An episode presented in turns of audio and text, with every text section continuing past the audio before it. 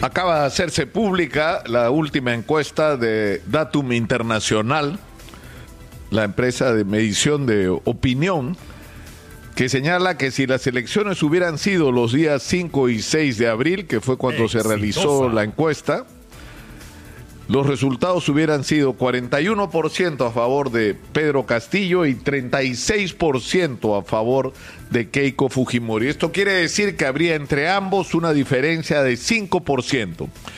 Pero estas cifras en sí mismas no dicen nada si no se las toma en proyección, en perspectiva. Pedro Castillo se mantiene igual que la primera encuesta que hizo eh, Datum hace semanas atrás, hace tres semanas. Y sin embargo, Keiko Fujimori sube 10 puntos en relación a esa misma encuesta. Y, esta evolución, si la proyectamos, lo que debería significar en términos puramente estadísticos, es decir, si se mantienen las tendencias, es que en los próximos días Keiko Fujimori podría superar la votación de Pedro Castillo por lo menos a nivel de las cifras que dan estas encuestas. Pero yo creo que es muy importante reflexionar sobre lo que está pasando. Es decir, llamaba la atención el hecho de que Keiko Fujimori no hubiera logrado en las primeras encuestas captar el voto de aquellos que en términos ideológicos se ubicaban cercana a ella, es decir, el, el voto de renovación popular, el voto de avanza país, ¿no? que sumados deberían dar mucho más que los eh, eh, escasos 26% que registraba Keiko Fujimori. Lo que parece haber logrado en las últimas semanas es que pese a la feroz campaña anti-Keiko de los últimos 20 años, los votantes de Hernando de Soto y de Rafael López prefieren votar por Keiko Fujimori, claramente. El problema es cuál es el límite de la campaña que se ha lanzado, que en realidad no es una campaña a favor de Keiko, sino en contra de, de Pedro Castillo. Es decir, esa campaña que dice, no vote por Keiko, vota por tu familia, vote por el Perú, vota contra el comunismo, porque Perú no se convierta en otra Venezuela, es una campaña que ha logrado evidentemente un impacto. Y dicho sea de paso, una campaña a la cual ha colaborado Pedro Castillo al no tomar claramente distancia con Vladimir Cerrón, sino por el contrario, reiterar sus cercanías con él o mantener en todo caso una posición contradictoria con este tema. Pero esto es aparte. Lo cierto es que la campaña negativa, la campaña de, esta que está inundando paneles publicitarios y las redes sociales, que está siendo usadas de una manera extensiva para ella, tiene un límite. Y ese, y ese es el que, el que está mostrado en, que hay todavía un 23% de gente que no se decide, o incluso de gente que está diciendo que vota por Keiko, pero que podría cambiar esa opinión.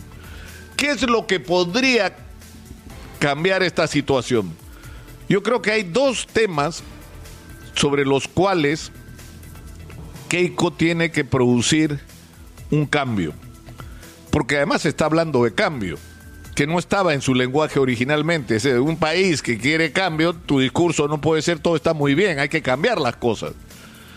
Y por ejemplo, el ingrediente del cano, de decir que se reparte el 40% del cano entre la gente, es algo nuevo, es algo diferente, es algo que la gente puede percibir como una, un, cambio de cómo se han manejado las cosas con respecto a la distribución de la riqueza en este país. Pero hay dos asuntos que son relevantes. Uno es el tema de la corrupción, es decir, Keiko Fujimori está involucrada en una seria investigación que está basada fundamentalmente en el financiamiento de su campaña. Ella dice que cuando recibió dinero, que reconoce haber recibido, esto no era delito. Pero esto no exime de responsabilidad al hecho o frente al hecho de que el financiamiento de campañas más allá de si la ley las prohibía explícitamente o no en su momento, han sido siempre el comienzo de la cadena de corrupción en el Perú. Me pones dinero y yo gobierno para ti, no gobierno para la gente. Ahí comenzó, comienza todo en el Perú, desde los municipios hasta los gobiernos nacionales. Y algún gesto tiene que haber Keiko, tiene que hacer Keiko Fujimori.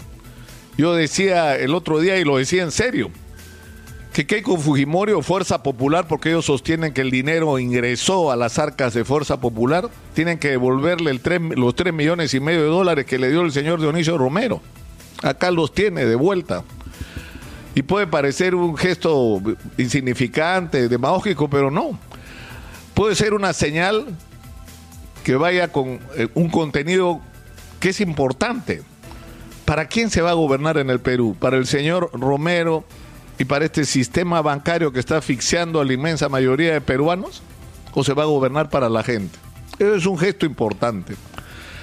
Pero el segundo, y tal vez el más importante de todos, es quién va a gobernar si Keiko Fujimori gana las elecciones. Con alrededor del 14% de los votos, porque eso es su voto real. Su voto es el que tuvo en la primera vuelta. Este no es su voto. Este es el voto de gente que incluso le dice, yo te he aborrecido todos estos años, pero voto por ti porque no quiero que el Perú sea Venezuela. Y eso no está bien, porque lo que tendría que instalarse el 28 de julio si ganara Keiko Fujimori las elecciones es el gobierno de una alianza de gente que piensa de manera similar, que comparte una ideología y que tiene un proyecto en común de cómo hacer las cosas en el Perú. No un proyecto, una organización política que es minoritaria porque todos son minoritarios en el Perú. No hay ninguno que pueda hablar a nombre de la mayoría nacional, porque ninguno lo es.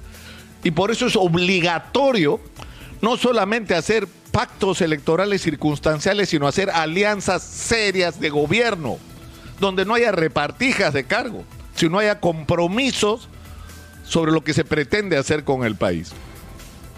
Y en el caso de Pedro Castillo hay claramente dos cosas que están ocurriendo, porque lo que revela la encuesta de Datum es que ha habido una baja general y prácticamente en cada, en cada región del país, por lo que tengo acá anotado, excepto me parece en el centro.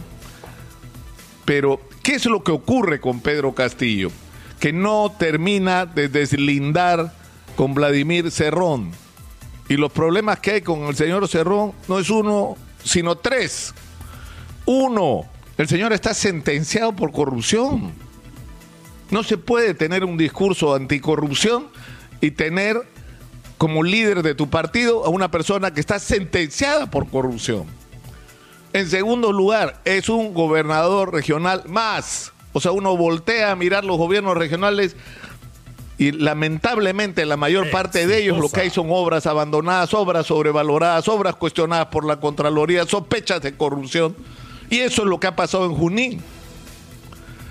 Pero en tercer lugar es el programa del partido Perú Libre que tiene en su primera plana la cara del señor Cerrón, la foto del señor Cerrón o sea, ¿dónde se ha visto eso? Que el programa de un partido sea el rostro de una persona, cuyo contenido además es un contenido que va en contra de cosas que Pedro Castillo está diciendo en algunos discursos, pero sigue siendo el programa del partido.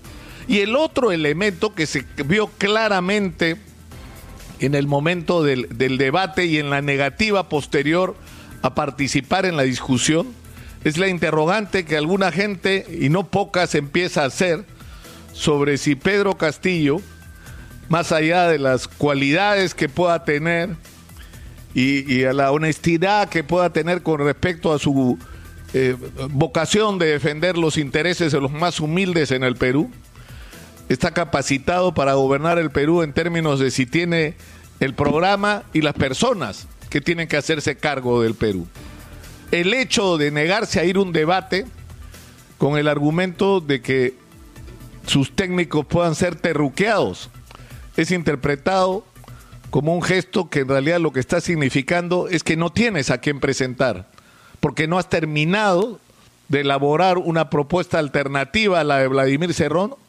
o porque no la tienes. Yo creo, sin embargo, estamos aproximadamente a un mes de las elecciones, que pueden pasar muchas cosas en las próximas semanas. Pero yo, yo creo que lo más importante Exitosa. es que todos los peruanos reconozcamos que tiene, tenemos una situación que de alguna manera nosotros hemos tratado de resumir en esta, de resumir en esta paradoja. Somos un país que ha crecido de manera extraordinaria en términos macroeconómicos y donde su, vida, su gente vive en condiciones que no merece. Eso tiene que cambiar.